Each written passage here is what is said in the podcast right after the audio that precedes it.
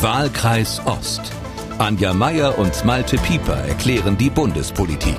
Hallo und willkommen zum Ost-West-Ritt durch die deutsche Politikszene. Bei Wahlkreis Ost wollen wir genau das zusammenkehren, was sonst in der bundesweiten Berichterstattung gerne hinten runterfällt, nämlich der Osten.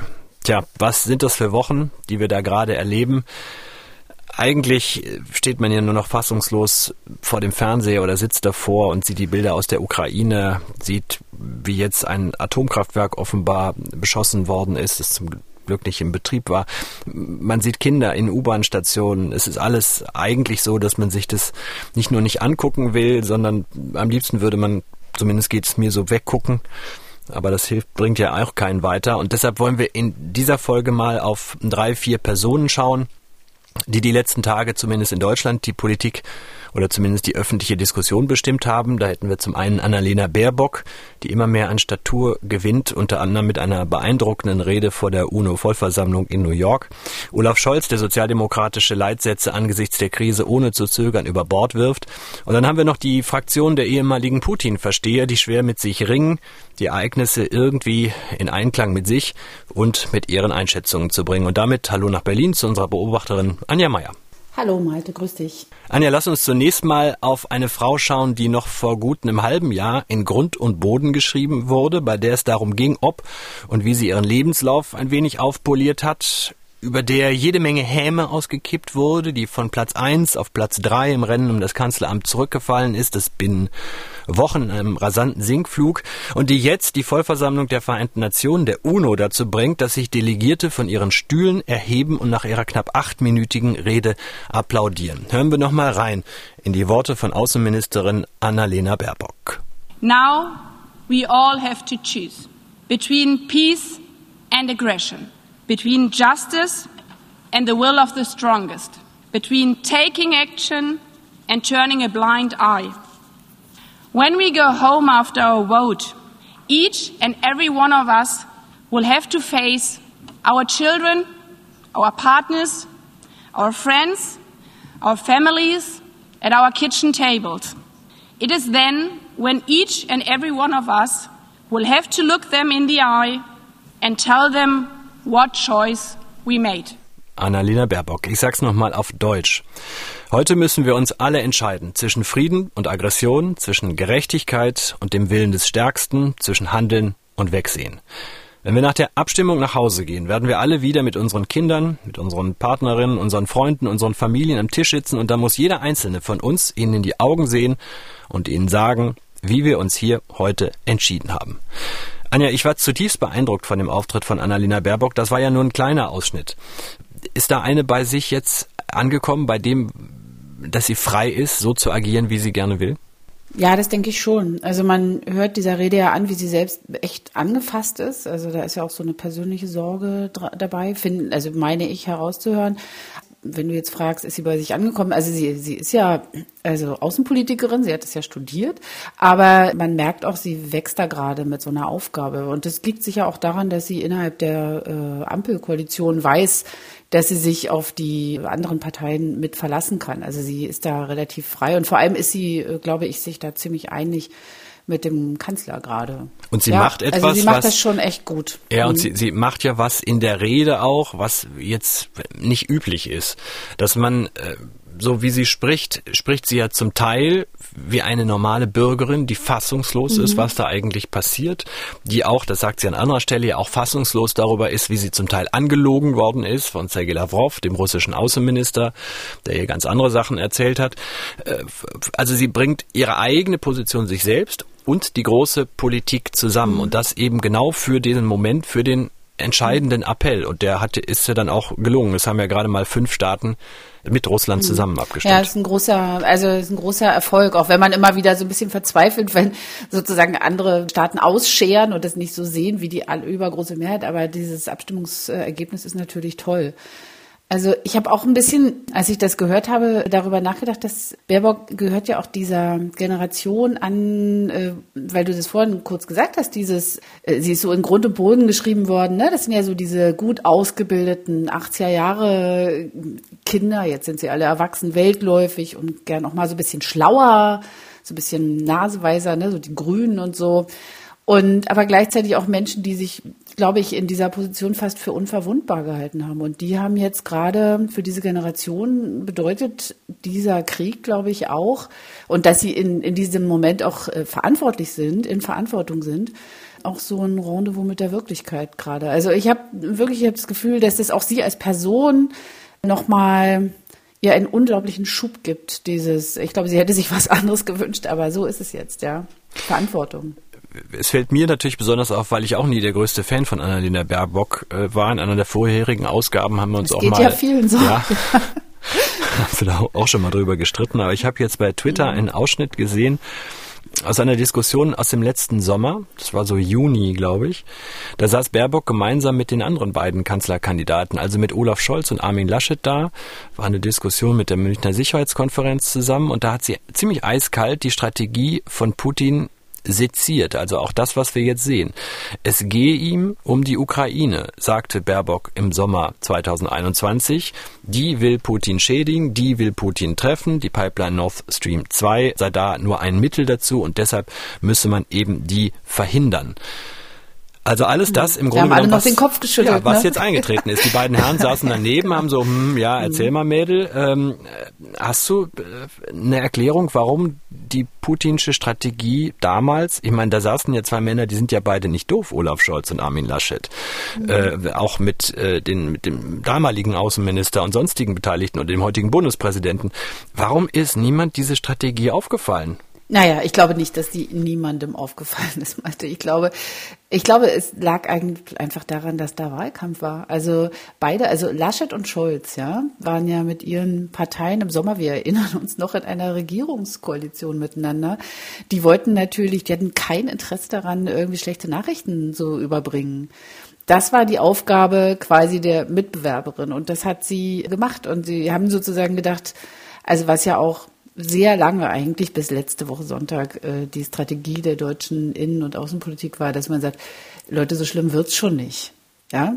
Und Baerbock hat es gemacht und hat sich, glaube ich, schon damals keine großen Freunde gemacht. Also dieses so wegnicken, es macht ja auch keinen Sinn. Politikerinnen und Politiker sind ja, äh, wenn sie in Verantwortung sind, auch nicht in der Position, dass sie andauernd rumjammern müssen. Sie müssen Lösungen präsentieren. Und das haben Scholz und Laschet sozusagen versucht und haben sich gedacht, na ja, lass die mal reden, die schlechten Nachrichten überbringt sie halt. Trotzdem war es ja diese, ich will nicht sagen Appeasement-Politik, aber dieses Zugehen auf mhm. Putin, mhm. immer den Gesprächsfaden halten, immer noch eine Woche dazu mhm. gewinnen. Das hat die Kanzlerin vorneweg gemacht, das hat Herr Steinmeier vorneweg gemacht. Das war ja üblich in der deutschen Politik. Die mhm. haben jetzt alle den Absprung geschafft. Es gibt einen Sozialdemokraten in Hannover, der hat es bis heute nicht geschafft, äh, da irgendwie klare, klare Kante äh, zu ziehen. Bei der Linkspartei tut man sich schwer mit Putin, bei der AfD, da kommen wir gleich äh, noch dazu. Aber wer ja wirklich einen rasanten Schwang hingelegt hat, das ist ja der Kanzler, das ist ja Olaf Scholz. Der, der galt ja nach außen hin für viele äh, die nicht Insider waren, nicht unbedingt als durchsetzungsstark, wenn er so dahergekommen ist mit seiner Aktentasche, weil er so leise spricht, zaghaft geradezu in der B-Note. Vor vier Wochen haben wir schon mal drüber gesprochen, wie er einfach so auf den Tisch gehauen hat und damals schon Gerhard Schröder eingenordet hat. Und jetzt wirft er angesichts der Krise fast 30 Jahre SPD-Politik mal ebenso über den Haufen. Da können wir auch noch mal reinhören. Angesichts der Zeitenwende, die Putins Aggression bedeutet, lautet unser Maßstab, was für die Sicherung des Friedens in Europa gebraucht wird, das wird getan. Wir müssen uns daher fragen, welche Fähigkeiten besitzt Putins Russland? Und welche Fähigkeiten brauchen wir, um dieser Bedrohung zu begegnen, heute und in der Zukunft? Klar ist, wir müssen deutlich mehr investieren in die Sicherheit unseres Landes, um auf diese Weise unsere Freiheit und unsere Demokratie zu schützen. Wir werden von nun an Jahr für Jahr mehr als zwei Prozent des Bruttoinlandsprodukts in unsere Verteidigung investieren. So, da habe ich jetzt natürlich Minuten äh, ganz stark zusammengerafft, aber es war schon ein sehr eigenartiges Bild am vergangenen Sonntag in Berlin, während bei SPD und Grünen artig geklatscht wurde an der Stelle, als er angekündigt hat, wir werden ab jetzt immer mehr als zwei Prozent unseres Haushaltes für die Bundeswehr ausgeben, für die Verteidigung, springt die hinteren Reihen der Union plötzlich auf. Sie feiern geradezu hm. den sozialdemokratischen Bundeskanzler und zwar so sehr, dass nicht nur Friedrich Merz in der ersten Reihe alles aus dem Gesicht fällt, sondern dass er schon einige rhetorische Kunstgriffe hinlegen muss, um den einen zupackenden Oppositionsführer doch noch zu geben, wenn seine Partei dem SPD-Kanzler zujubelt. Anja, zunächst mal, es war ja eine sehr gelobte Rede von Olaf Scholz. Ist er damit aus dem Schatten von Angela Merkel getreten? Ja, das kann man, glaube ich, so sagen. Also das war auf jeden Fall eine historische Rede. Also daran wird sich in den nächsten Jahren vieles messen lassen im, im Tagesgeschäft, im politischen Tagesgeschäft. Und tatsächlich, also es ist ja mal wieder dieses Wort Zeitenwende gefallen. Das äh, hat er damit eingeläutet. Und zwar nicht nur für seine Partei, sondern tatsächlich für das Land, würde ich sagen. Also wir haben ja, wenn ich jetzt mal nach, also zurückschaue, Nachkriegsdeutschland, dann haben wir den Kalten Krieg, dann die Wiedervereinigung. Und jetzt haben wir diese Zeitenwende. Also das ist erstmal der Begriff. Und wir erleben da einen Kanzler, der übrigens auch im Gegensatz zu Merkel, ich, mir ist heute eigentlich gar nicht so zum Lachen, aber der auch sehr deutlich und gut verständlich spricht. Also dass, äh, dass man, dass man eben nicht so rauspopeln muss, was will er eigentlich sagen, sondern er sagt ganz klar, was er, was er will. Und äh, das äh, find, finde ich, das war ein, also kein schöner, aber ein großer, ein wichtiger Moment ja in der in der deutschen Nachkriegsgeschichte. Es ist eigentlich interessant, dass wir, wenn ich gerade das Wort Nachkriegsgeschichte ausspreche, jetzt ist die, glaube ich, vorbei. Ja. Hm. Und das war einer ja, dieser Momente, wo man äh, auch wir wirklich äh, anhand unserer Volksvertreter sehen konnte, wie sich ein Volk unterhakt. Also äh, es ging ja wirklich quer äh, über die Parteien und das unterschied ja tatsächlich, tatsächlich unterscheidet diesen Bundestag von einem Parlament in den Vereinigten Staaten, äh, wo zwei Lager sich relativ unversöhnlich gegenüberstehen, von Ungarn. Wir haben ganz viele Länder, die in sich gespalten sind, aber das funktioniert ja offenbar bei uns noch. Wenn es wirklich eng wird, dann gemeinsam. Mhm, da können wir auch ganz froh sein, glaube ich. Also wenn wir wenn wir jetzt, äh, wenn wir jetzt eine uneinige Regierungskoalition hätten oder die Oppositionsführer, äh, also die Opposition, führende Oppositionsfraktion äh, wäre sozusagen die ganze Zeit nur auf Krawall gebürstet, ja, also dass wir uns sozusagen, dass wir als Bürgerinnen und Bürger dabei zuschauen müssten, wie sich das Parlament äh, die ganze Zeit kloppt, das bleibt uns Gott sei Dank erspart. Also wenn Scholz Mehrheiten braucht, dann wird er sie bekommen. Das hat ja die Union ziemlich deutlich gesagt. Also natürlich, das wird wie alles im politischen Bereich wahrscheinlich auch Bedingungen haben, aber in Sachen äh, Putin und seinem Angriffskrieg auf die Ukraine ist die Lage sehr klar, die Haltung klar und da werden wir jetzt kein großes Gezänk erleben und da bin ich auch sehr froh drüber, ehrlich gesagt. Wir müssen noch auf einen zukommen, den äh, Olaf Scholz gemacht hat, den man in seiner Politiker, in einer politischen Karriere nicht sehr häufig machen kann, wenn überhaupt nur ein einziges Mal. Denn er hat ja bewusst seine Abgeordneten im Unklaren gelassen, was er da konkret verkünden will, nämlich eine deutliche Aufstockung des Wehretats, darüber haben wir schon gesprochen, also mit anderen Worten, dass die Bundeswehr aufgerüstet werden soll. Ja, hatte mhm. er so wenig Zutrauen auch in die Abgeordneten seiner eigenen Partei der Sozialdemokratie, dass er befürchtet hat, die zerreißen den Plan, bevor ich ihn nur ankündigen kann. Also warum ist er nicht in die Fraktionssitzung gegangen vorher? Mhm. Warum ist er nicht in die grüne Fraktionssitzung gegangen und in die der Liberalen und hat gesagt, pass mal auf, Freunde, exakt das habe ich vor. Ich glaube schon, dass da so ein Stück Misstrauen gegen die eigenen Leute mitschwingt. Also das äh, und das ist auch wirklich ein Problem. Das, also das finde ich sehr problematisch. Tatsächlich haben wir in diesem nachrichtengetriebenen Politikbetrieb hat er wahrscheinlich, sagen wir mal, aus seiner Perspektive das Richtige getan. Er wollte es nicht zerreden lassen, ne? Also, weil es gibt ja immer Leute, die finden, dass ihre eigene, ihr eigenes Profil jetzt gerade ein bisschen wichtiger ist als Euro, der europäische Zusammenhalt oder so. Aber ich finde trotzdem, du hast es ja gerade gesagt, das darf man nur einmal machen. Wenn er das nochmal bringt, ja, dass er sozusagen seine eigenen Leute außen vor lässt bei einer wirklich, das ist ja jetzt hier keine kleine Sache, sondern das ist eine, ich wiederhole, eine Zeitenwende, ja, dass er das sozusagen mit so einem ganz kleinen Inner Circle nur besprochen hat und äh, mit selbst mit den wichtigsten, nach allem, was man jetzt so weiß, nur ganz kurz vorher gesprochen hat, das ist nicht in Ordnung. Gleichwohl arbeitet es natürlich glaube, an seinem Bild des starken Anführers der das genau, durchsetzen kann. Genau, Scholz, ja, das glaube ich nämlich auch. Also das, das eine ist, er wollte das nicht zerreden lassen und das andere ist, er hat ja quasi, er ist dem erkennbaren Willen der Bürgerinnen und Bürger entgegengekommen. Also das, glaube ich, ist schon, ich weiß nicht, wie es dir ging. Ich bin jetzt wirklich keine Freundin von Aufrüstung und irgendwie großen militärischen äh, Zeigefreudigkeit und äh, viel Geld da reinstecken. Aber wir wissen ja seit letzter Woche, äh, dass dass, dass wir hier wirklich äh, vor einem Angriffskrieg in Europa stehen und dass der uns auch betreffen kann. Und da in dem Moment der Impuls bei mir und ich glaube auch bei vielen anderen Menschen war, dass man irgendwie gesagt hat, okay, also wenn das dazu, wenn es, wenn es das bringt, dass sich unser Land verteidigen kann, dann bitte, dann macht das mit dem Geld. Aber schön ist das natürlich alles nicht. Das, also es ist in Gänze eigentlich, ähm, sind keine guten Zeiten gerade.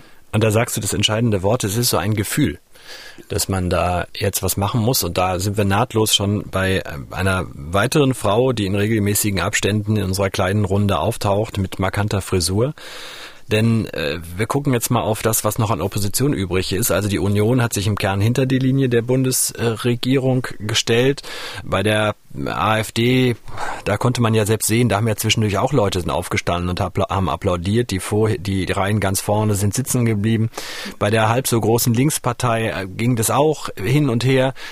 Und wenn also die Rechtsaußen noch intern mit sich gerungen haben, wo und wie sie applaudieren sollen oder nicht, hängt bei der Linken, das muss man sagen, mal wieder der Haussegen schief und im Zentrum der Kritik, da muss man auch sagen, eben schon wieder Sarah Wagenknecht, mhm. die ja in den vergangenen Wochen und Monaten schon als Corona-Sachverständige ziemlich daneben lag, jetzt bei Putins Angriff auf die Ukraine geradezu realitätsverweigernd aufgetreten ist. Hören wir noch mal, was äh, sie gesagt hat bei Anne Will. Ich glaube, vier Tage vor Beginn des Krieges, also als vollkommen klar war, da stehen 120, 150.000 Soldaten rund um die Ukraine von Putin aufgestellt. Die Aggressivität, mit der vor allem von amerikanischer Seite ein russischer Einmarsch geradezu herbeigeredet wird, also die ist ja schon bemerkenswert. Man hat manchmal das Gefühl, hier ist der Wunsch der Vater des Gedankens. Und ich meine, Russland, das ist ja relativ deutlich, haben faktisch kein Interesse daran, in die Ukraine einzumarschieren. Natürlich nicht. Und dann ist er eben einmarschiert und dann hat die Linke angefangen, sich wortreich und eindeutig von Putin zu distanzieren. Gregor Gysi in kaum gekannter Klarheit aber kaum hat er das gemacht, schreibt eben Sarah Wagenknecht wieder einen Brief und sechs Abgeordnete schreiben den auch noch, was sie meint in ihrem Schreiben, das, was sie da sagen wollte in ihrer Anmerkung. Das hat sie dann bei Welt TV so erklärt. Die Frage ist auch, wie viel Rückhalt hat Putin im eigenen Land, auch in der eigenen Führung mit dieser Entscheidung? Und ich finde, wir müssen jetzt überlegen, was sind kluge Schritte, um möglichst schnell dieses Blutvergießen zu verhindern und zu beenden. Weil es sterben jetzt Menschen in der Ukraine. Für die Zivilbevölkerung ist das eine grauenvolle Situation. Situation. Und ich glaube nicht, dass wir mit neuen Aufrüstungsschritten das beenden. Also nicht mehr Geld für die Bundeswehr. Die Bundeswehr muss in der Lage sein, Deutschland zu verteidigen. Wenn sie das mit dem bisher doch relativ großen und bereits aufgeblähten Rüstungshaushalt nicht konnte, dann müssen wir darüber nachdenken, wofür dieses Geld ausgegeben wurde. Und da sind wir im Grunde genommen ja bei Sarah Wagenknecht beim Punkt. Die Bundeswehr hat in den vergangenen Jahren immer mehr Geld äh, bekommen. Äh, jetzt soll es noch deutlich mehr werden, als es bislang war. Was ist das Problem bei Sarah Wagenknecht? Dass man das nicht mehr anmahnen darf, weil wir jetzt alle in einem Gefühl sind, es muss jetzt der große Wurf kommen, es muss jetzt richtig was passieren? Oder ist es die Tonalität von Sarah Wagenknecht? Naja, es ist, glaube ich, also ganz klar die Tonalität. Also es ist äh, da hat sie doch recht, ja. Also ein Ressort, das schon heute irgendwie immer 50 Milliarden Euro bekommt und jetzt noch mal 100 Milliarden obendrauf, einfach so, da kann man schon fragen, ob das Sinn macht, ja, oder ob, wie die Strukturen eigentlich sind. Da hat sie recht, aber ich glaube, das ist dieses Wagenknechtsche Muster, ja. Sie geht quasi auf so einen offensichtlichen sagen wir mal, Nebenschauplatz, der ist nicht unwichtig, aber der ist, das ist eigentlich nicht die Frage. Sie benennt in diesem Fall nicht Täter und Opfer. Das ist eigentlich, darum drückt sie sich in diesen Äußerungen. Also ich kann mich, äh, ich muss jetzt mal wirklich einräumen, als sie da bei Anne Will gesagt hat, was soll denn der Putin für ein Interesse haben, ich muss ganz ehrlich sagen, ich habe diese Botschaft ganz gerne gehört, weil ich irgendwie dachte, ja, vielleicht hat sie ja recht, ja, aber sie hatte eben nicht recht. Und dann, wenn sie, wenn man dann eben so so einen Fehler gemacht hat, dann muss man irgendwie auch mal einfach mal klar sagen, wer jetzt hier der Aggressor ist und wer die Opfer. Und darum drückt sich diese Gruppe der linke Abgeordneten. Und das ist schon ganz lange so. Also das ist ein ganz altes Muster und dann eben sagen, ja, aber die Bundeswehr kommt hier nicht klar mit dem vielen Geld. Das ist ein Aspekt, sage ich ja, nicht, hat sie nicht Unrecht, aber darum geht es in diesem Moment gar nicht. Aber nicht nur in der Linkspartei bekrabbelt man sich, fast überall, vor allem hier im Osten reiben sich Menschen die Augen, was dieser Putin da macht, was, was Russland da macht. Und einer, der Putin bis zuletzt die Stange gehalten hatte, wie beispielsweise auch, muss man ja sagen, Mecklenburg-Vorpommerns Ministerpräsidentin Manuela Schwesig, das war und ist Sachsens Ministerpräsident Michael Kretschmer der auch jetzt wieder noch gesagt hat, man muss auf gute Beziehungen zu Russland setzen, aber dann hat er klar gemacht. Wir haben uns in diesem Menschen getäuscht. Er hat äh, sich völlig anders entwickelt. Es gibt dafür auch keine Entschuldigung. Es gibt auch keine Entschuldigung, warum man ein anderes Land äh, überfallen muss. Ich möchte mich mit so jemandem, der so etwas tut, nicht mehr an einen Tisch setzen. Ich wüsste nicht, was ich mit ihm zu besprechen habe. Anja, wir haben vor vier Wochen schon mal über das besondere Verhältnis vieler Ostdeutschen zu Russland gesprochen. Über die Erfahrungen jetzt nicht nur durch die DSF, die deutsch-sowjetische Freundschaft, durch ein Studium in Russland, durch gemeinsame Geschichte, durch gemeinsame Erlebnisse, durch gemeinsame Prägungen.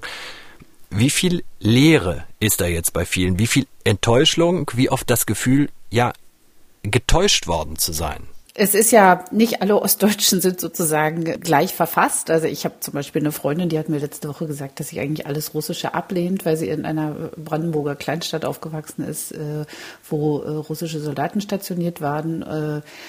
Also es ist nicht so diese große innere Verbundenheit, die gibt es nicht bei allen Ostdeutschen, das muss man jetzt erstmal auch mal sagen. Aber wer sie fühlt, ja, und äh, tatsächlich, also ich bin so sozialisiert, ich bin zum Beispiel zur, in Russischschule gegangen in Ostdeutschland, also ich habe sozusagen das, diese ganze Kultur, die Sprache, die Geschichte äh, aufgesogen. Äh, da muss man einfach jetzt mal klar sagen, äh, wir müssen verstehen, dass Putin einfach tatsächlich getrickst hat. Also und das, äh, also ich nehme das jetzt mal für mich in Anspruch und dass ich auch einfach viel zu lange weggeguckt habe, weil ich gehofft habe, es passiert nichts. Ja, da haben wir uns, also wir, wir, weiß ich nicht, ein Teil der Ostdeutschen haben uns da selbst getäuscht, ja. Und ich habe mich auch in den letzten Tagen natürlich auch nochmal wirklich befragt, geht es tatsächlich jetzt darum, geht es um so eine gibt ja diese, diese Erzählung, Putin würde gerne die Sowjetunion wiederherstellen, ja, also diese große, die Großmacht.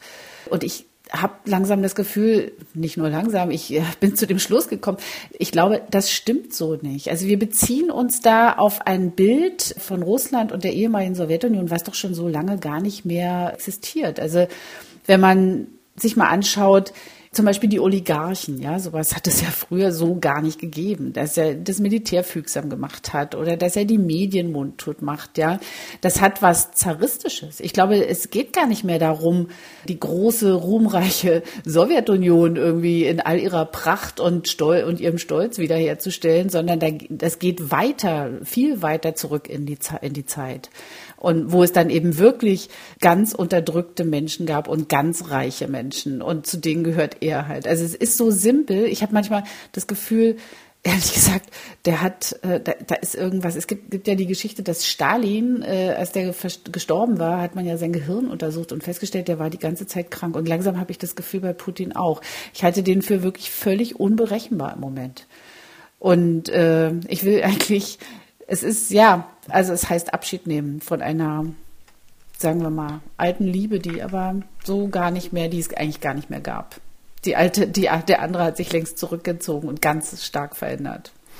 Na, vor allen Dingen, weil wir im Grunde genommen auch das Wort nur äh, passt irgendwie nicht so richtig und so viel Anführungszeichen kann ich gar nicht drumherum machen. Aber wir reden ja mhm. jetzt bei Putin über die russische Staatsführung. Wir reden über eine Spitze einer Gesellschaft.